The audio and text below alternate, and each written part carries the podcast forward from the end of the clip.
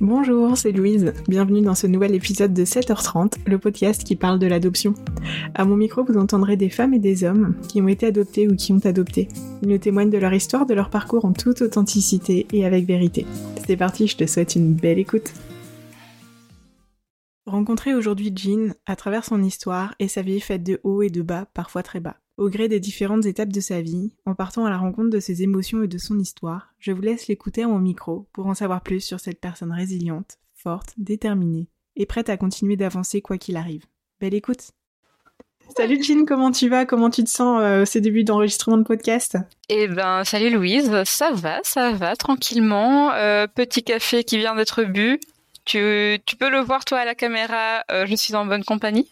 J'ai euh, mes chats autour de moi, donc euh, tout va bien. Je me sens ah, carrément sur moi, voilà. Génial. Alors je te propose de commencer euh, par te présenter qui tu es et d'où tu viens. Bien sûr. Alors du coup, bah, moi c'est Jean, comme on l'aura compris. Euh, comme on pourra peut-être l'entendre assez rapidement, je suis belge. Euh, je suis italo-ardennaise, pour être précise ce qui est un, mélange parfois un peu un peu cocasse. Euh, je vis donc dans, dans les Ardennes belges, hein, euh, dans une petite maison à la campagne avec mes chats, mes chevaux, tout ça. Et euh, dans la vie, je suis brand strategist, ce qui est un mot un peu startup nation pour dire que j'accompagne les les entrepreneurs et principalement les créateurs et créatrices de mode euh, dans la création de leur marque et de leur identité euh, sur les réseaux ou en dehors d'ailleurs.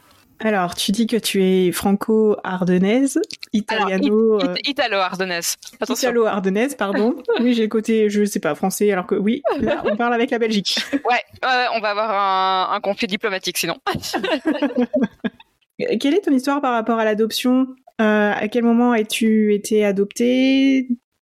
Voilà, Alors, euh, euh, mon histoire par rapport à l'adoption, j'étais adoptée quand j'avais euh, officiellement trois ans, mais je vivais déjà depuis deux ans et demi avec euh, ma famille euh, adoptive, à savoir que euh, ma famille adoptive, c'était les propriétaires de ma famille biologique comme mes parents biologiques du coup. Ce qui s'est passé, en gros, on va on va peut-être pouvoir le, creuser après, hein, mais je suis née dans des circonstances pas très optimales, à savoir un, un père biologique alcoolique et une mère biologique qui ne voulait pas d'enfants. Et euh, ça a fait un, mix euh, pas ouf. Euh, pour, ils ont fondé une famille pour que le mari arrête de boire. Étrangement, personne ne l'avait vu venir, mais ça n'a pas fonctionné. Et du coup, ils se sont retrouvés un peu avec un, enfant dont ils ne savaient pas s'occuper sur sur les bras. Et ma famille adoptive est rentrée dans en scène d'une manière vraiment très fortuite, à savoir qu'ils entendaient pleurer. Et bah, du coup, comme comme je l'ai indiqué, on a pas mal de chats. Et, et ma mère adoptive s'est dit mais euh, est-ce qu'il y a encore un chat qui est tombé entre les deux murs? Parce que c'était déjà arrivé. Et avant d'ouvrir le mur, à coup de, de masse, ils se sont dit, bah, on va quand même aller voir le locataire, voir s'il si, a des chatons ou quoi, et si c'est ça qui, qui fait du bruit.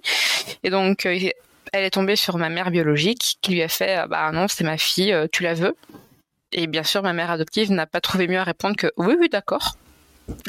elle est rentrée avec un bébé ce soir-là. Et, euh, donc ça s'est fait. Euh, je suis un bébé adoption accident, moi en fait. C'est ça que, que j'adore.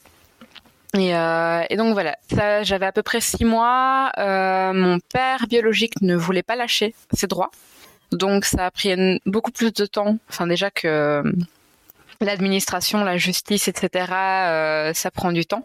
Du coup, ça a pris deux ans et demi pour que je sois adoptée, mais pas complètement. À savoir que j'avais le nom de famille encore de mon père biologique annexé à celui de ma famille adoptive et que il faisait partie intégrante de ma vie en fait. Et ce n'est que lorsque j'avais 12 ans, à peu près 12-13 ans, euh, à l'entrée au collège en fait, où, euh, étant donné que j'étais victime de harcèlement scolaire, que c'était en grosse partie à cause du, de mon adoption, enfin pas à cause, mais c'était un bon prétexte en fait pour être méchant avec moi. Euh, on a décidé de faire l'adoption plénière. Et donc là, euh, voilà, ça a pris quelques années, on va dire, hein. mais, euh, mais là, je suis devenue euh, bah, Pellegrino, du coup, à 100%. On va juste revenir sur, euh, sur du coup les circonstances de ton, ouais. ton adoption, parce que tu as dit que ça s'était passé assez bizarrement et un peu, c'est un peu comme si c'était l'univers qui s'était connecté en ouais. disant, oh là là, il se passe quelque chose et Et, ce, est-ce que vous voulez mon enfant? C'est quand même quelque chose d'assez surprenant. Oui. On est bien d'accord. Euh, je pense que tu l'as dit. C'est vraiment l'univers qui s'est connecté, qui s'est dit, ben voilà, cet enfant, on va la mettre là. Euh, mais d'abord, on va un peu la mettre là. je ne sais pas ce que l'univers avait dans la tête, mais euh, c'était bizarre.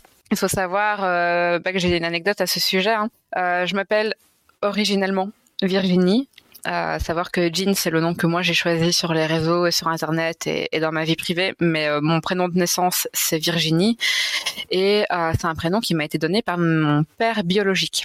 Sauf que euh, mon père adoptif, il a toujours voulu une fille. Il avait toujours dit que si un jour il avait une fille, il l'appellerait Virginie à cause de l'État américain, la Virginie. Donc, donc je pense qu'on peut vraiment parler de, de l'univers qui s'en est mêlé là pour le coup. donc, donc voilà. Mais oui, sinon, alors, il faut savoir que ma mère biologique, c'est une personne qui n'a jamais voulu d'enfant et qui est révulsée par les bébés. Vraiment, c'est euh, physique chez elle. Elle parvient juste pas à, s'occuper d'un enfant. Et euh, d'ailleurs, j'ai une demi-sœur euh, de son côté à elle qui vit avec son père. Et, du coup, ben, elle, quand on, quand on est venu la voir pour savoir qu'est-ce qui pleurait, elle a vu une occasion de dire bah tiens prends, prends parce que moi je sais pas m'en occuper une, sacrée histoire de l'univers.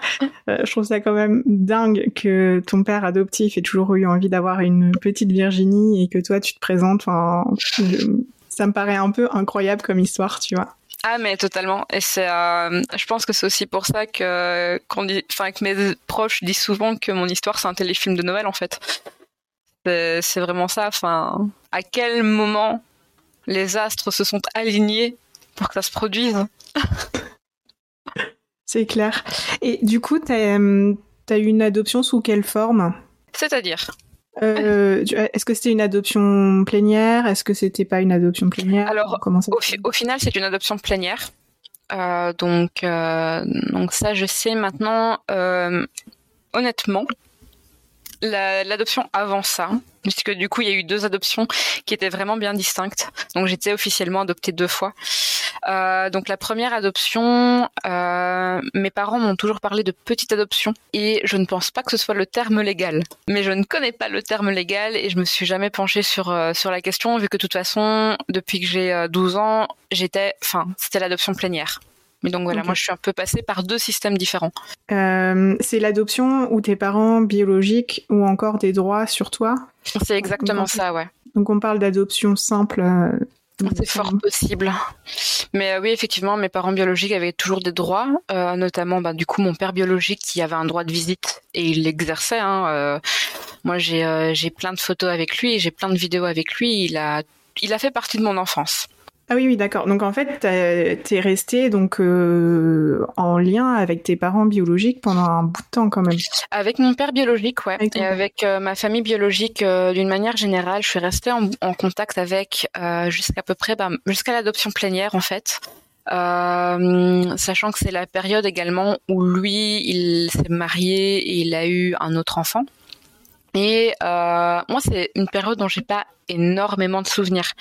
Les souvenirs que j'ai, ils ont un peu été euh, activés par des vidéos ou des photos, mais j'ai pas de, vrais souvenirs de cette période-là. Par contre, mon père adoptif m'expliquait que euh, quand je devais parler de mon père biologique, je disais mon autre papa.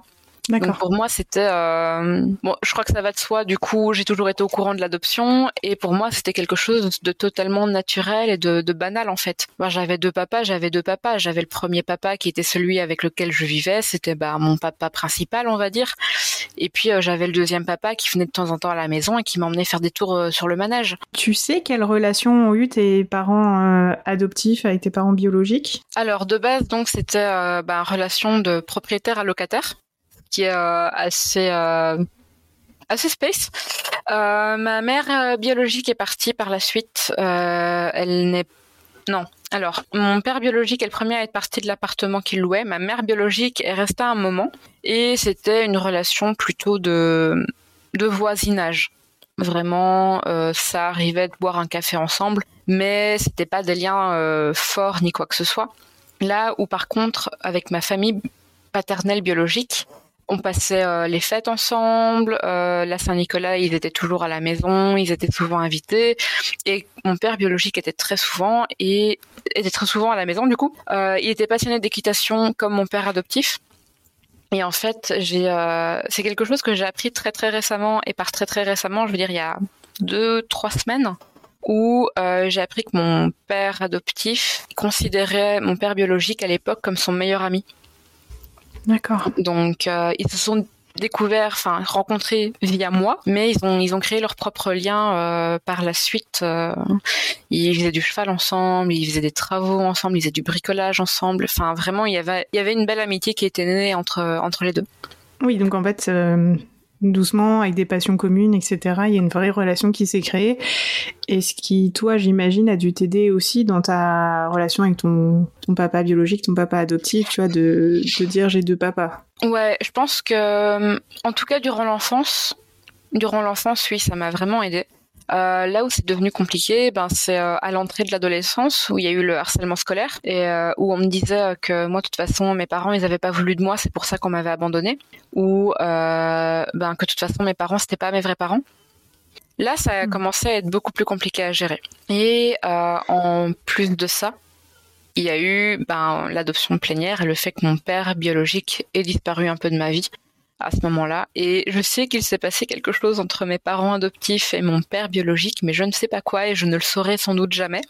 Parce que t'as pas envie de savoir et t'as pas envie de creuser ou parce que c'est une question de pudeur euh? Euh, J'ai parfois envie de savoir, mais je connais suffisamment ma famille, euh, enfin mes parents adoptifs pour savoir que si je creuse, ça va juste donner lieu à des conflits, à des tensions et je tiens pas suffisamment à savoir en fait. Ouais, ouais, c'est pas indispensable pour toi et pour comprendre euh, ce qui s'est passé, quoi. Clairement pas. Euh, tu parlais juste avant là de harcèlement. Ce harcèlement, il venait de personnes qui étaient euh, proches de toi ou c'était des personnes un peu lambda pendant ton adolescence? Non, c'était alors ça a commencé avec des personnes proches de moi quand j'étais en sixième, où c'était bah, c'était ma meilleure copine en fait. Voilà, ah c'était mon cercle très proche à l'école. Bah, j'ai toujours été une enfant l'enfant un peu lunaire, un peu dans sa bulle, pas très sociable. Et j'avais euh, j'avais quelques meilleures copines, mais ça s'arrêtait là. Et, euh, et, elles se sont mises à me harceler à cause de mon adoption. Et euh, c'est là où, où j'ai j'ai bien compris. C'était à la même époque où un, un grand sage a dit dans la bouche des enfants sort bien sort bien souvent la vérité des parents. C'est de Camini. pour info. Euh, c'était la même époque et, euh, et je l'ai je l'ai bien subi à ce moment-là parce que ce sont des des sujets qui sont pas censés euh, se retrouver dans la bouche des enfants en fait. Donc et en plus de ça que que toi t'es pas prête à jamais de la vie on est prêt à entendre des choses comme ça quoi. Clairement pas et et en fait moi c'était des questions à l'époque bah je me les étais jamais posées parce que c'était tellement naturel et ça coulait tellement de sources pour moi que je m'étais jamais posé de questions à ce, au sujet de mon adoption. Pour moi, c'était juste la vie en fait. Et donc, quand il y a quand, enfin, quand ce harcèlement a commencé, j'ai j'ai tout remis en question. Et euh, ce qui est pas un bon moment euh, quand on, on, se construit de, de remettre entièrement euh, en question ben, ce qu'on m'a même aimé en fait. Ce qui est assez bête comme question avec, enfin bête non, c'est pas bête de se la poser, mais avec le recul, je me rends compte que je suis là, mais on t'a adopté. On t'a adopté et pendant des années, ton père biologique a refusé de céder ses droits. C'est pas par amour, pourquoi? Mm. mais, euh, mais sur le moment, ben, tout ça, ça s'est effondré comme un château de cartes, en fait. Ouais, ça a été le, début euh, des gros questionnements, quoi. Comment comment t'as réagi par rapport à, tout ça? Est-ce que tu t'es euh, j'en sais rien, euh, renfermée Est-ce que tu t'es ouverte encore plus à l'échange, à la discussion? Je me suis totalement renfermée. Vraiment, je me suis refermée comme une huître. Je voulais plus entendre parler de mon adoption. Euh, c'était la période où mon père est, parti euh, vers d'autres horizons et, euh, et j'étais en colère contre lui, mais vraiment profondément en colère contre lui. En même temps, j'étais en, colère contre le monde entier à cette époque-là. Hein. Je, haïssais tout et tout le monde, mais, mais lui tout particulièrement. Ce qui est assez ironique quand on y pense, parce que lui, il a, il a toujours fait partie de ma vie, alors que ma mère biologique n'a jamais fait partie de ma vie. Mais elle, je lui en voulais pas. Lui, euh, je pense que c'est. Euh, j'ai eu l'impression qu'on m'avait donné quelque chose et puis qu'on me l'avait arraché des mains. Et, euh, et du coup, ouais, non, c'est devenu. Le, la question de l'adoption et de l'abandon est devenue tabou. Moi, j'ai commencé à beaucoup écrire. Et, et en fait, je m'en suis rendu compte il y a quelques années que mes récits avaient le même problème que, que chez Disney. Il y avait toujours des problèmes avec les parents, bizarrement. donc, euh, donc voilà. Et, euh, et ouais, non, c'était. Euh, il a fallu un événement traumatique pour, pour que je recommence à en parler, du coup. Alors juste avant cet événement traumatique, euh, comment tes parents adoptifs ont réagi par rapport à ce, ce harcèlement? Est-ce que tu leur en parlais déjà? Alors mes parents adoptifs, il faut savoir qu'ils ont actuellement 76 et 84, 76. Ouais. Du coup. Autant te dire que le harcèlement scolaire, c'est pas quelque chose qui leur parlait. Bof, oui, les enfants, ils sont un peu méchants, ils s'embêtent, c'est normal, c'est des enfants. Bah, c'est parce qu'ils sont jaloux. Et euh, ils n'ont pas pris euh, conscience de la gravité des faits, en fait. Euh, ils n'ont pas pris conscience que moi, j'étais en train de sombrer profondément dans une dépression. Parce que pareil, la dépression, bah, ça n'existait pas à leur époque. Hein donc, donc eux, je crois que quelque part, ils étaient Ma mère adoptive était contente que le sujet euh, devienne un peu tabou parce que ça voulait dire que j'étais plus que sa fille à elle. Il y avait plus personne d'autre dans l'équation. J'étais sa fille. Enfin, si, il y avait mon père adoptif, mais bon, je pense qu'avec lui partager, ça, ne la dérangeait pas. Mais, euh, mais par contre, la famille biologique sortait de l'équation et ça, elle en était, euh, je pense qu'elle en était rassurée quelque part. J'irais pas dire contente, mais rassurée, que ce soit conscient ou pas. Mon père adoptif est quelqu'un d'extrêmement secret qui ne partage absolument pas ce qu'il ressent. C'est le côté italien de la famille du coup. Hein. C'est euh, le napolitain, mais vraiment le napolitain de base. Parle pas. Enfin si, il parle, mais pour dire des conneries, pour faire rire la, la famille, pour faire rire la compagnie. Il ne va jamais parler de ce qu'il ressent ou de ce qu'il pense. Donc... donc même toi, parler de tes émotions, ce que tu ressens avec ton père, ça devait être ultra compliqué, quoi. Moi, parler de mes émotions, c'est ultra compliqué. Parce que j'ai grandi comme ça, en fait, c'est mon éducation. Et, euh, et je m'en suis enfin, il a fallu vraiment euh, de la dépression, arrêt maladie, etc. pour que je commence à comprendre que ah ouais non, faut faut en parler, faut extérioriser. C'est pas pas honteux. c'est pas honteux de me sentir mal par rapport à mon adoption. C'est normal d'avoir des traumatismes. Ça fait pas de moi quelqu'un de faible ou de misérable. Hein. Ça fait juste de moi quelqu'un d'humain, ce qui est plutôt bon signe en vérité. Euh, mais bon, ça c'est un, cheminement que par contre mon père adoptif n'a jamais eu. Et, euh, et maintenant, on commence petit à petit à voir, et c'est pour ça que je découvre encore des choses euh, aujourd'hui sur la relation qu'il entretenait avec euh, avec mes parents euh, biologiques, et que j'apprends encore des choses sur la façon dont lui il a vécu les choses. Ouais. Donc, qu'est-ce qu'il te dit par rapport à ça? Je me rends compte que pour lui les choses n'ont pas été aussi évidentes en fait que qu'elles avaient l'air, dans le sens où bien sûr j'étais un cadeau du ciel. Hein, ça c'était indéniable mais, euh, mais je pense qu'il avait euh, beaucoup plus de réflexion par rapport à la part que mes parents biologiques devaient prendre dans ma vie et, euh, aussi par rapport aux dommages que ça pouvait avoir sur ma vie enfin pas les dommages mais les conséquences que l'adoption et l'abandon pouvaient avoir sur ma vie. Autant parfois, ben, j'en parle devant mes deux parents et ma mère elle est là, mais mais t'as été, été adopté, on t'aime, je vois pas le problème. Mon père est beaucoup plus mesuré et il mm. cherche davantage à creuser, à comprendre. Et je pense que c'est parce que bah, il se rend bien compte que les émotions humaines, c'est pas aussi simple que ça. Donc, euh, donc fatalement, je peux, si j'ai besoin de parler, en fait, je peux parler avec lui. c'est une bonne chose. oui, c'est plutôt bien quand même. Ouais. Tu nous parlais tout à l'heure d'un événement traumatique euh, que tu as vécu. Totalement. tu veux bien en parler un peu Yes, euh, je peux totalement en parler. C'était en mai 2016, du coup. J'étais en deuxième année de licence en communication. Et en mai, en Belgique, en plus de ça, c'est ce qu'on appelle le blocus. Alors non, on ne bloque pas nos écoles avec des poubelles. Euh, c'est euh, une période de, l'année où on étudie en fait à fond. On n'a plus cours, juste on étudie pour nos partiels. Et, euh, et j'étais donc en plein blocus dans ma chambre quand j'entends mes parents m'appeler dans la salle à manger. Et tu sais, enfin, j'avais quoi? J'avais j'avais 20 ans à peine. En général, tu fais oh ouais, j'arrive. Non, là j'ai senti qu'il y avait quelque chose, donc j'y suis allée. Ma mère qui me fait. Le petit mauvais pressentiment quand même, quoi. C'est ça, clairement. En fait, c'était même pas un mauvais pressentiment, c'est mon corps, il a réagi avant moi. Avant même que ah, je puisse réaliser, j'étais dans la salle à manger et ma mère me fait assieds-toi. Là, j'ai eu le mauvais pressentiment. Euh, et, euh, et, là, ben, le coup près est tombé. Thierry est mort. Donc Thierry, c'est mon père biologique. Et je me souviens, euh, je me souviens vraiment de cette nuit comme si c'était hier en fait. J'ai fait OK. Je me suis levée de mon siège. Je suis retournée dans ma chambre. J'étais en mode pilote automatique et moi dans ma tête, OK, je prends l'information. Maintenant, je dois retourner étudier. J'ai un partiel la semaine prochaine. Et en fait, une fois que je suis arrivée dans ma chambre, j'ai compris bah, que mon partiel, j'en avais plus rien à foutre.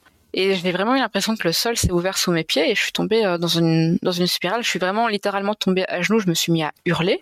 Euh, ma mère biologique a accouru et euh, elle s'est occupée de moi du coup en mode bah, elle a perdu son père elle sait ce que c'est elle m'a vu dans le même état que elle elle était quand elle avait perdu son père en fait et, et j'arrivais à rien faire d'autre qu'à hurler mais vraiment comme un comme un animal tellement j'avais mal et tellement tout à coup il y a tout qui remonté à la surface que j'avais enfoui ben, pendant du coup euh, 5-6 ans quand même tout ça, c'est euh, remonté à la surface d'un coup, quoi.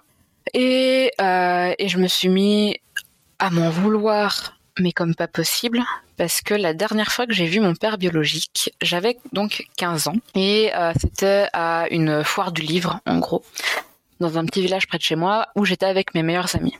Et euh, lui, il était trop heureux de me voir. Il était avec sa femme et avec sa fille. Et il est, venu, il était tout sourire, tout heureux, en mode ah, qu'est-ce que tu viens Et euh, mais en quelle année maintenant? Sauf que bah comme je te le disais, moi j'étais en colère contre lui.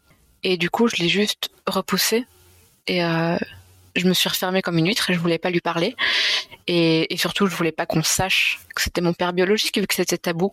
Et, euh, et donc ouais, j'ai je me suis refermée, je l'ai repoussé, je suis partie. Ça, c'était ma dernière interaction avec mon mon père biologique. Et du coup, ce soir de mai 2016, ah bah, elle, elle m'a sauté à la gueule. Euh, pardon pour mon langage, hein, mais, euh, mais elle m'est vraiment revenue en pleine face. Euh, je disais, mais, mais comment j'ai pu agir pareil? Enfin, de, de, de, la sorte, comment, comment j'ai pu faire ça? Puis, et puis, est-ce qu'il m'aimait? Ça, ça a été la question.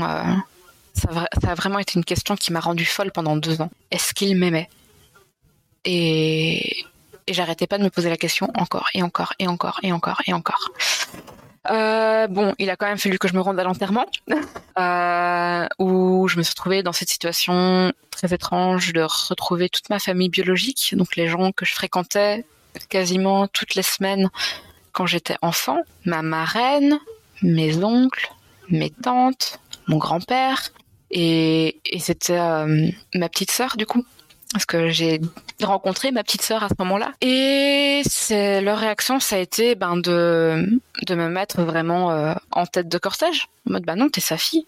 Enfin, la question se pose même pas. Et donc j'étais encore à l'avant de l'église. Alors euh, depuis, je peux plus aller à un enterrement. euh, je peux même plus regarder un enterrement à la télé, c'est impossible. Euh, donc j'étais j'étais à l'avant de l'église avec euh, ma famille euh, biologique, en train de pleurer de mais absolument toutes les larmes de mon corps. Et euh, j'étais avec mon père adoptif. Mon père adoptif m'a accompagné. Et euh, pendant toute la cérémonie, il s'est mis à l'arrière de l'église, lui. Lui, s'est pas assis avec nous, il est resté à l'arrière de l'église. Maintenant que je sais à quel point il était proche, je pense qu'il avait aussi besoin de faire son deuil. Et, et moi, j'étais ben, avec cette famille que je redécouvrais, en fait. Et euh, au moment vraiment de l'enterrement, j'étais avec sa nouvelle femme, ma petite sœur. Et donc il y avait moi et les gens passaient devant nous. Et ils me voyaient, ils étaient là, mais c'est qui? C'est qui cette personne? Enfin pourquoi elle est là? Est-ce qu'on est censé lui donner nos, sincères condoléances? Et, euh, et sauf qu'on m'a pas laissé le choix, on m'a mis là en mode bah non, t'es sa fille. donc euh, il a fallu que je l'explique à quelques personnes. Et c'était rude, c'était vraiment très rude. Et ouais, et cette, euh, cet enterrement m'a poursuivi pendant des années. Je crois que j'ai vraiment fait un deuil pathologique. Maintenant, bah, rien que le fait que j'arrive à en parler aussi de manière aussi détaillée, en ayant juste un peu de larmes aux yeux, je crois que ça en dit long. Mais euh, mais pendant des années, je, je comprenais pas en fait. C'était un sentiment d'incompréhension, d'impuissance, d'injustice, et, et ça m'a rendu folle. Littéralement. Je me suis pris la tête avec euh, mes parents, euh, enfin avec surtout ma mère biologique, parce que j'étais là, mais qu'est-ce qui s'est passé? Que, Comment j'en suis arrivée là en fait? Comment on en est arrivé là? J'ai une petite sœur qui a, qui avait à l'époque 12 ans, 11 ans. Je la connais pas. Comment ça se fait que j'ai une petite sœur de 11 ans que je ne connais pas? Et donc ça, ouais, ça a été très très compliqué à vivre. Et là, tu dis que tu avais repris contact avec ta maman biologique à un moment? Euh... Encore une fois, l'univers s'en est mêlé. Euh, je vais, je vais donner toutes les, toutes les clés. C'était pendant le confinement, le premier confinement, donc bizarrement en mai, euh, en mai 2020. Donc quasiment quatre ans jour, pour jour après le décès de mon, père biologique en fait. Et euh, je suis très fort dans tout ce qui est ésotérique, tarot, pendule, machin et tout ça. Je l'étais déjà à l'époque du coup. Et à un moment donné, je m'étais, c'était la nouvelle lune non la pleine lune en Taureau. C'était la pleine lune en Taureau. Euh, et, euh, et, en général, enfin moi, ce que je faisais, c'était que je faisais, euh, j'écrivais dans mon journal. Et ce jour-là, j'étais également sur un groupe de tarot sur Facebook. Et c'était un groupe où, j'avoue, j'y étais parce que les gens me faisaient doucement sourire avec leurs questions. Genre, une Dana qui avait tiré les cartes pour savoir si elle était enceinte. Il y a des moyens plus efficaces. Ne faites pas ça chez vous, les enfants. Allez chercher un test de grossesse directement, c'est beaucoup plus simple. Mais voilà, c'est pour ça, c'était des petites anecdotes qui me faisaient beaucoup rire, donc je restais sur ce groupe. Et euh, ce soir de pleine lune, je vois que quelqu'un poste dans le groupe, alors que moi j'étais en train de d'écrire. Et je parlais de mon adoption ce, ce soir-là. Et là, je vois le nom de ma mère biologique. Et vraiment, j'ai eu un moment de quoi? Non, ça doit être quelqu'un d'autre. C'est un homonyme. C'est pas, pas la même. C'est pas, pas, la même. C'est pas possible. Et en même temps, elle a un nom de famille euh, qui est très commun. C'est pas le Dupont, mais presque quoi. Okay. Donc je me suis dit non, c'est forcément quelqu'un d'autre. Je vais quand même voir. Je suis obligée d'aller voir. Bah si c'est quelqu'un d'autre, elle lui ressemble quand même comme de gouttes d'eau. Et si c'est quelqu'un d'autre, c'est marrant parce que bah elle a des amis en commun avec mon papa. C'était pas du tout quelqu'un d'autre. Et j'ai eu ce moment de, de tu sais, euh, ce moment passif-agressif où j'ai commenté, j'ai pas lu sa publication, je m'en foutais de ce qu'elle avait à dire. Et j'ai commenté, waouh, le monde est petit. et tu vois, quelque part, j'ai un peu honte de moi, et puis de l'autre, euh, bah, c'est bon quoi. c'est moi qui me tape ouais, fallait... derrière. c'est ça, il fallait que tu sortes un truc, hein, de toute façon. Et là, elle, euh, elle m'a ajouté en c'est nouveau ça. Et elle a, elle a, commencé à me parler en mode oh euh, ben trop contente de te, de te voir ici, comment tu vas, quelle nouvelle avec ta, ta, ta vie, qu'est-ce que tu fais de beau, comment vont tes parents? Parce que elle c'est vraiment comment vont tes parents quoi? Elle a rien à voir dans le dans le schmilblick. Elle c'est juste une amie de la famille. Oui, elle, elle est partie, elle était partie très tôt aussi dans ta vie, ça, dans voilà. l'histoire, etc. Ouais. Elle s'était, s'était actée elle avait trouvé des parents pour moi. Elle était très contente d'avoir trouvé des parents pour moi. Et, euh, et en fait, on s'est mis à, à, discuter. Alors pas de notre lien, mais euh, mais en fait toujours dans, cette euh, je crois que j'ai ouais, j'avais quand même un peu de colère. Comme je pouvais plus être en colère contre mon père vu que bah il était mort je crois que je l'ai un peu redirigé contre elle quand même. Euh, et euh, ça ben moi bon, je, je, je suis complètement brisée émotionnellement en fait. Je suis en dépression, je suis sous antidépresseur, euh, je prends des anxiolytiques régulièrement. Bah le confinement ça aide pas. En plus de, en plus à l'époque j'étais SDF. Enfin j'étais logée par la mère d'une amie, mais vraiment j'accumulais. Je venais de perdre mon travail à cause du Covid. Comment te dire? Et euh, c'est ça. De trop, stop.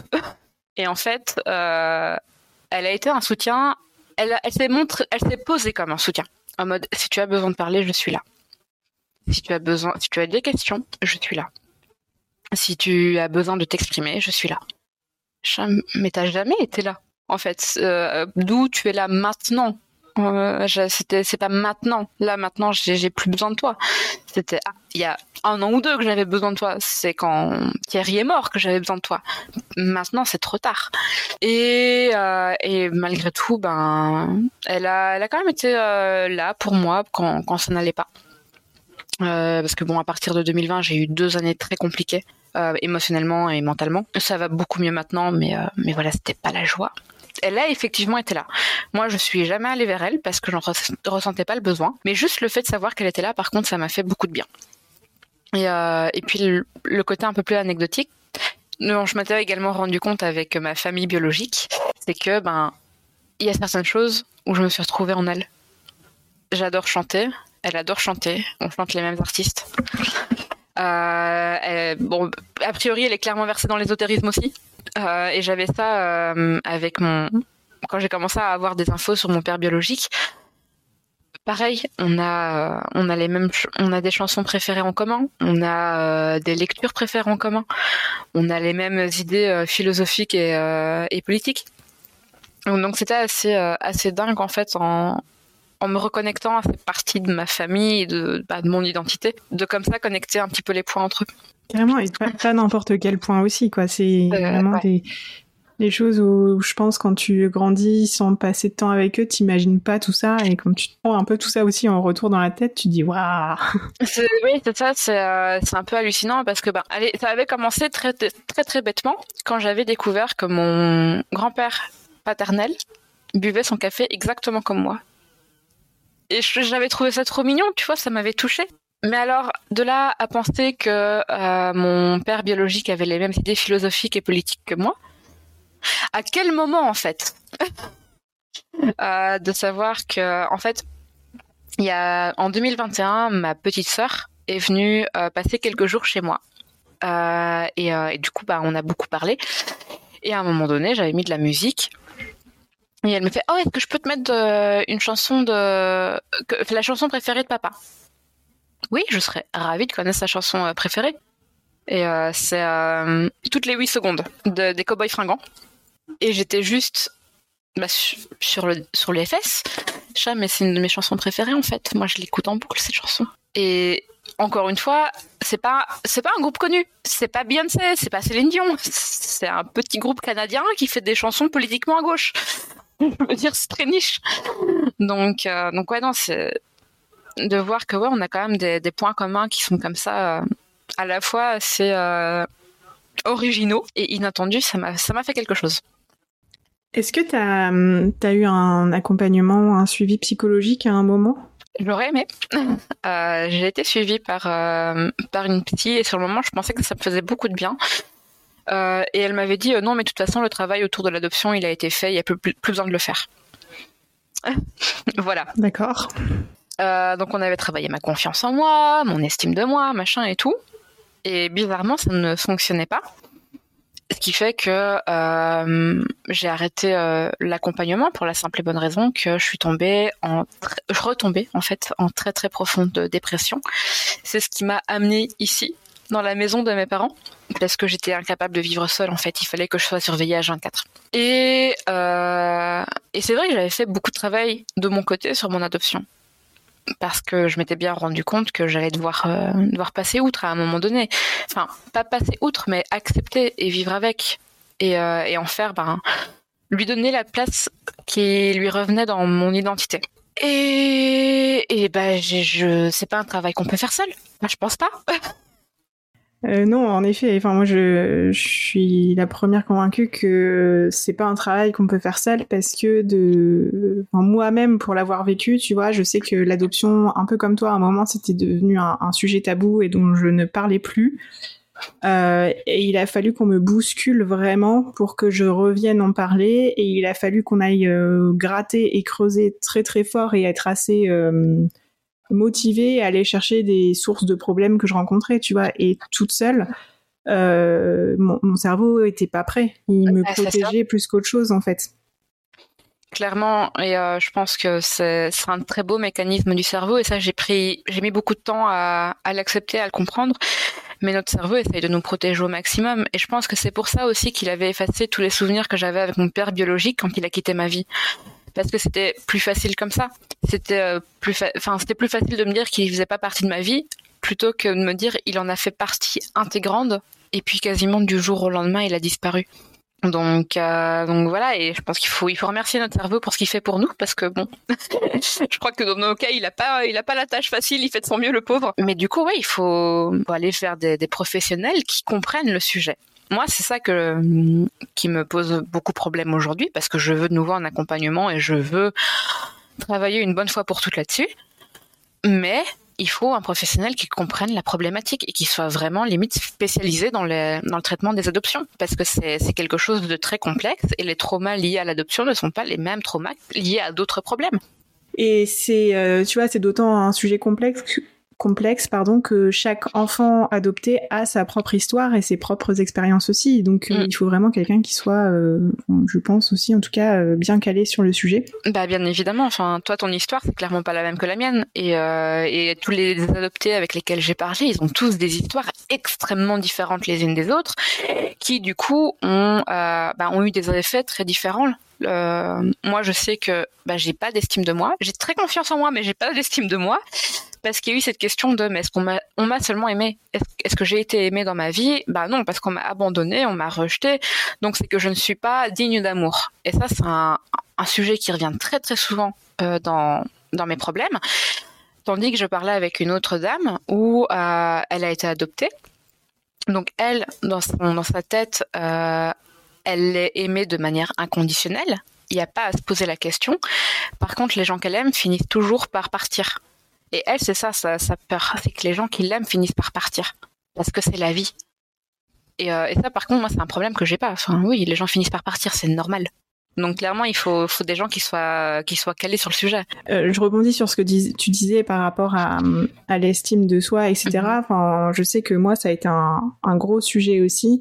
Alors j'en parle un petit peu dans l'épisode zéro euh, de ce podcast, mais euh, c'est euh, sur une période de, tu vois, de reconversion professionnelle, de création d'entreprise, la quête de soi, de son identité, etc. Est-ce que je mérite d'eux? Est-ce que nanana, nanana? Enfin, tu te poses 15 000 questions, et ça a été un gros, gros sujet pour moi de de reconnaître aussi ma, ma propre valeur en fait. Mais c'est un travail que tu vois jamais de la vie j'aurais pu le faire toute seule parce que. Euh, bah je vais rebondir là-dessus. C'est trop lourd. Ouais non c'est ça mais je vais rebondir là-dessus parce que moi je suis en plein lancement d'entreprise et, et s'il y a bien un domaine de ma vie dans lequel je m'attendais pas à ce que mon adoption ait de répercussions aussi fortes, c'était dans mon business.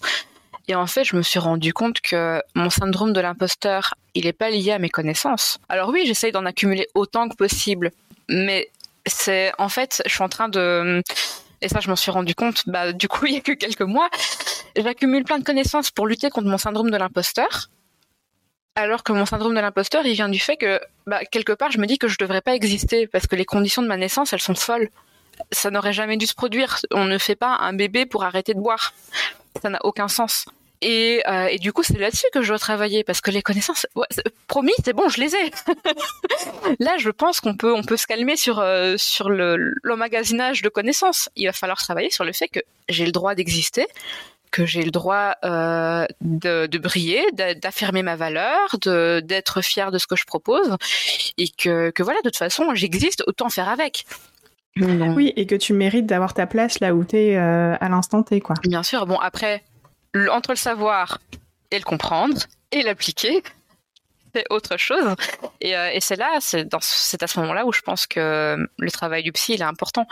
Moi, je pense que le problème qu'il y a eu avec euh, la psy que j'ai suivie, c'est que je pouvais lui dire ça. Je pouvais, euh, je pouvais le verbaliser. Je reconnaissais ce problème-là. Enfin, pas à l'époque non, mais je reconnaissais les problèmes que je lui présentais. Je disais voilà, mon problème c'est ça, ça, ça et ça. Et donc elle me disait bah c'est bon, tu le sais, donc t'as plus qu'à travailler dessus. Comment? Comment je fais Est-ce qu'il y a un livre sur le sujet mais, euh, mais du coup, euh, voilà. Oui, et puis en plus, si tu vas voir cette personne, c'est que tu as besoin d'aide sur le sujet. C'est pas genre je te balance l'info puis tu me laisses avec, quoi. C'est vraiment j'ai besoin qu'on en parle, qu'on en discute et que vous m'aidiez à trouver des solutions, que moi je mette des choses en place après de mon côté euh. Mais si je ne le savais pas, je viendrais pas en fait. Donc si je le sais, donc si je viens, c'est que je le sais et que j'ai besoin d'aide. Donc ce serait sympa de m'aider parce que c'est pour ça que je vous paye et que je vous paye très cher. Tes parents adopt... Euh, oui, tes parents adoptifs, pardon, t'as quelle relation avec eux aujourd'hui? Ouh, ça a été une euh, relation en dents Non, non, il n'y a pas de souci. Hein. Euh, mais je pense que c'est au contraire très important de, parler de la relation qu'on a avec nos parents adoptifs. Parce que ça a été une relation en dents Vraiment, je vois que ça. j'ai été très fusionnelle avec eux quand j'étais enfant. J'ai été euh, une ado ingrate au possible.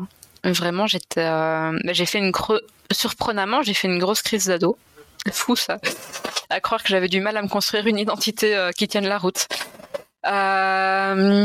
ensuite, je suis partie de la maison. Purement et simplement, j'avais besoin de partir.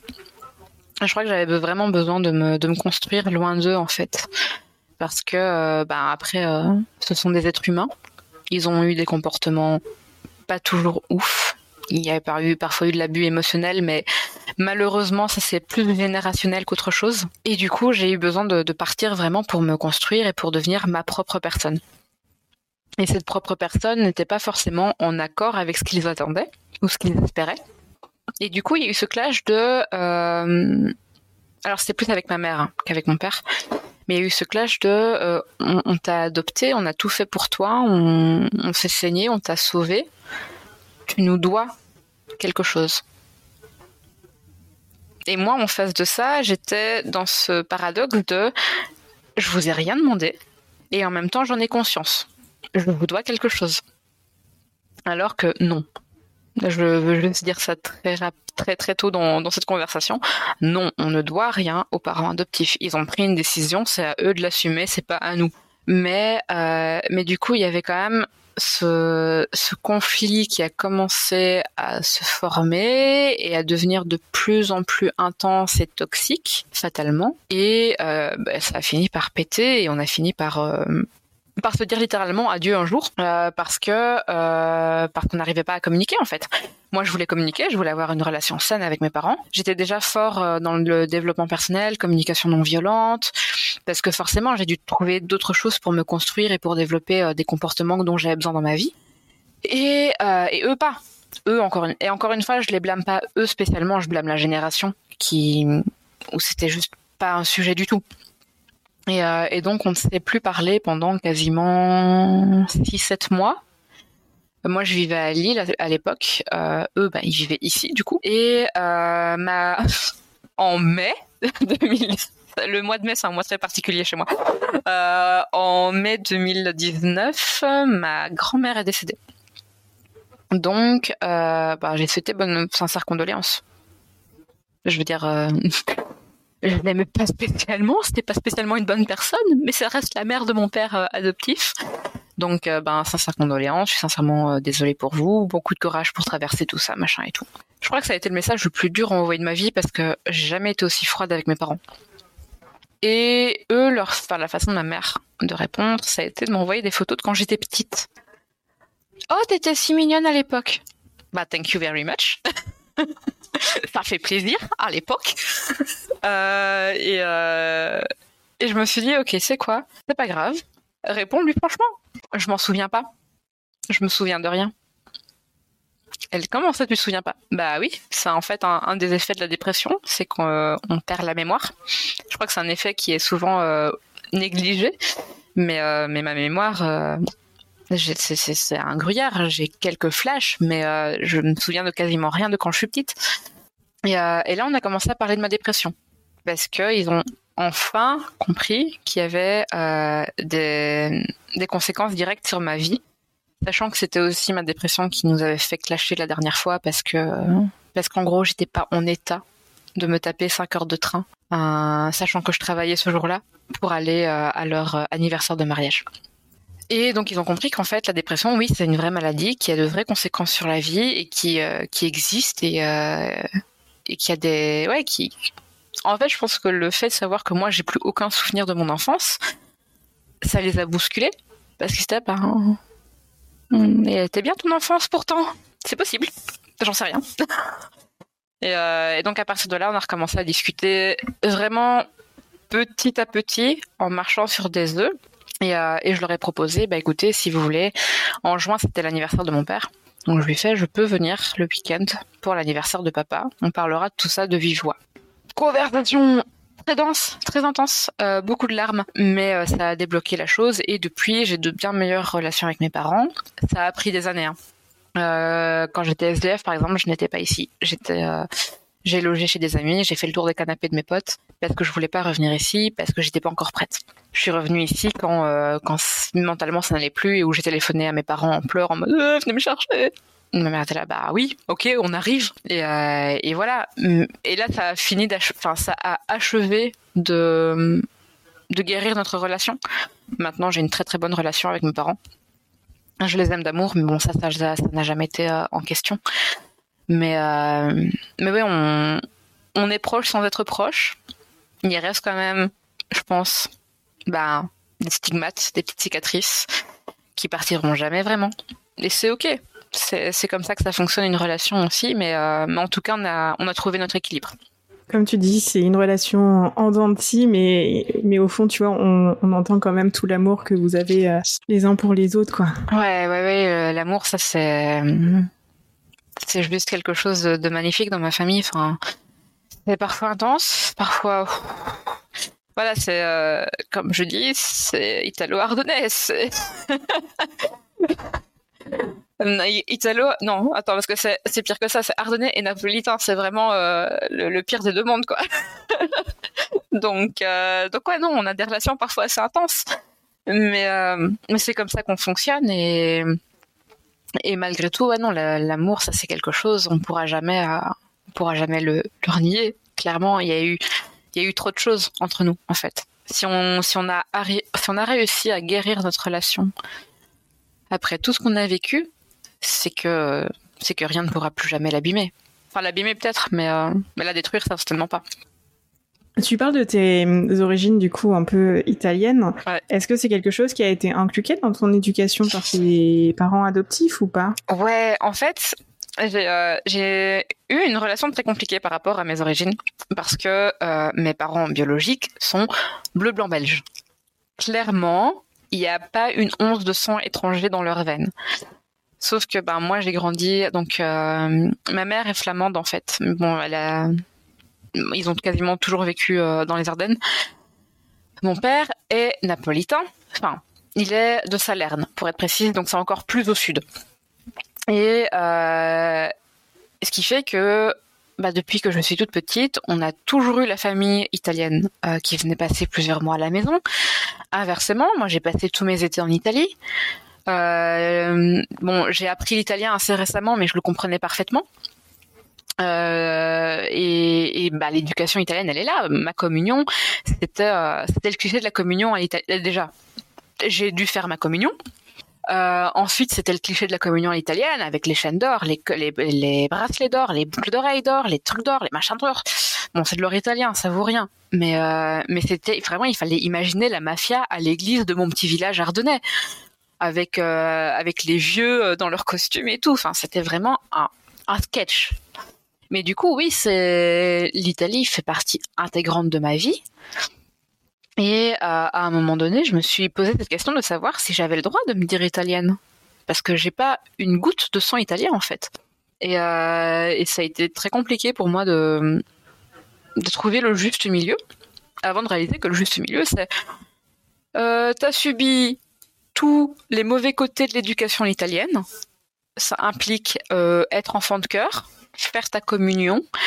Euh, ça implique les repas en famille avec tout le monde qui parle très très fort. Ça implique que tu parles très très fort. enfin voilà, t'as as vraiment pris tous les mauvais côtés, les bons aussi. Il y a plein de bons. La nourriture italienne, moi je, je pense que ça suffit à, à tout compenser mais voilà, enfin, tu, tu as grandi là-dedans, donc évidemment que tu es italienne. Et de la même manière, tu jamais dire à une personne étrangère née et élevée dans une famille belge qu'elle n'est pas belge. Ce serait de l'énorme racisme. Donc pourquoi tu serais pas italienne?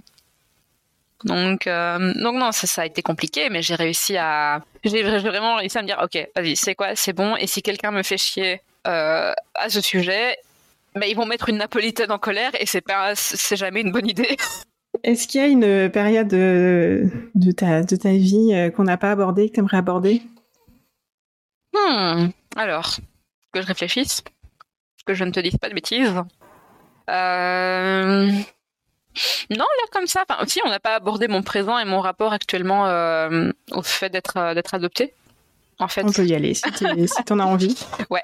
Euh, du coup, aujourd'hui, j'en suis où par rapport à tout ça? Euh, bah, Comme on a compris, je suis assez ouverte à la discussion. Euh, c'est quelque chose que je ne tabouisse plus du tout. Je sais pas si c'est un mot, mais ça en sera un dans ce podcast. Euh, c'est quelque chose dont, j'apprécie parler, euh, bah, d'une part parce que ça me fait un peu une thérapie aussi. À chaque fois que j'en parle, je, je mets des mots dessus, donc c'est toujours bien, bien pour moi. Et puis surtout, je trouve ça hyper important de renseigner les gens sur le sujet et euh, et ouais d'arrêter les non-dits de, de dire les choses telles qu'elles sont de, de présenter l'adoption, mais sous toutes ses coutures, avec les beaux côtés, parce que bah, on a beaucoup parlé des problèmes que j'ai eus, mais à côté de ça, je suis, euh, je suis heureuse, je suis hyper heureuse de, ma situation et, et je pense que j'ai une très belle histoire. J'aurai une super histoire à raconter à, mes enfants plus tard. Euh, et ouais, mais à côté de ça, il y a aussi les, les mauvais côtés. Et il faut, faut prendre en, en compte le fait qu'une personne adoptée, bah, par exemple, si on, se si on devient son ami, ou pire encore, si on se met en couple avec, bah, c'est une personne qui arrive avec euh, son lot de traumatisme et de casseroles et que, que ça à prendre en considération et que l'adoption c'est pas quelque chose de simple. Ça peut être très beau, dans certains cas ça peut être très moche. Moi j'ai entendu parler de cas euh, où où vraiment euh, c'était c'était terrible en fait. Donc donc faut en avoir conscience aussi que toutes les histoires d'adoption ne sont pas des contes de fées. Et euh, même quand ce sont des contes de fées, parce que je considère que moi c'est un conte de fées, bah c'est un conte de fées avec pas mal de rebondissements et euh, la princesse elle s'en prend plein la gueule quand même. donc, euh, donc voilà, ça à prendre en compte et donc ça c'est pour les personnes non adoptées pour qu'elles comprennent ça. Et pour les personnes adoptées, vous êtes légitime. Votre parcours est légitime et acceptez-le, embrassez-le. Enfin, faites le travail psychologique qu'il faut, allez voir quelqu'un, faites-vous aider. On est tous dans le même cas, il n'y a pas de souci. Euh, c'est voilà, c'est la vie qui a décidé de nous mettre. Euh... Disons que si on était dans un jeu vidéo, on commencerait pas avec le niveau le plus simple. Nous, on a commencé directement en mode hardcore. Bah, c'est ok. Il suffit d'aller voir les, triches sur Internet. Et, euh, et, dans notre cas, les triches sur Internet, c'est euh, précisément aller voir un psy, vraiment, ou un thérapeute, ou un psychiatre, ou ce que vous voulez, mais allez voir quelqu'un qui est euh, formé et qui va pouvoir vous aider. J'aime beaucoup cette image du jeu vidéo, merci. Rien. Mais parce que c'est vrai que c'est quelque chose qui est pas évident à, à décrire, tu vois. De, enfin moi je sais que je, je, suis née et déjà au moment de ma naissance, il, il s'est passé des choses euh, que d'autres personnes n'ont pas vécu, tu vois. Donc euh, je peux pas dire c'est comme si j'avais 10 ans d'avance sur d'autres parce que c'est pas vrai. Mais euh, mais du coup ouais cette image de jeu vidéo euh, elle est trop chouette parce que ça permet vraiment de, de bien symboliser. Mais c'est ça en fait. À Nous à notre, à notre naissance les dés étaient pipés. Tu vois, enfin, euh, on n'a pas eu quelques années de totale insouciance et de joie et de et d'allégresse et d'innocence. Non, nous, à notre naissance, c'était foutu. Donc, c'est vraiment, enfin, euh, foutu non, parce qu'on en arrive à, de beaux résultats quand même, je pense. Et par contre, euh, ce que tu disais, tu, dis pas que ça a 10 ans d'avance sur les autres, non, parce qu'effectivement, je pense que les autres ont leur propre trauma, ils ont leurs avances et leurs retards sur d'autres sujets. Par contre, je pense que c'est une phrase que beaucoup d'enfants adoptés ont dû entendre. Tu es tellement mature pour ton âge. Et ben, on n'a pas le choix. Moi, quand je parle avec même des adultes qui ont 50, 60 ans, j'ai des amis qui ont 50, 60 ans. Et, euh, et c'est parce que, ah, mais on a l'impression que tu vécu euh, 10 000 vies. Non, j'en ai vécu qu'une seule, mais euh, elle m'a bien gâtée. Donc, clairement, bah, on, ouais, on est, on est parti en en mode hardcore et euh, le, le, menu est cassé. On ne peut pas revenir en arrière, malheureusement.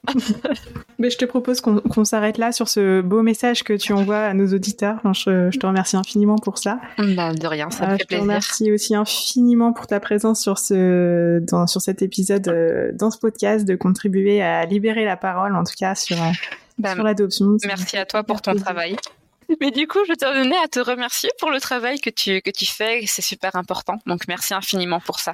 Ça me fait plaisir. Ça va droit au cœur. Je te dis à très vite.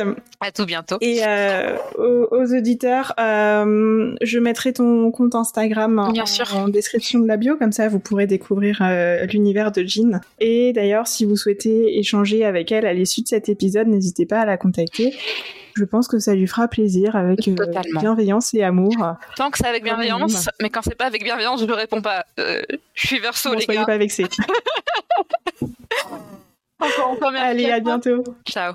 Et voilà, c'est fini pour cet épisode. Si tu souhaites faire passer des messages ou réagir à cet échange, tu peux le faire sur le compte Instagram 7h30.podcast. Je me ferai un plaisir de les relayer à la personne qui vient d'échanger avec nous.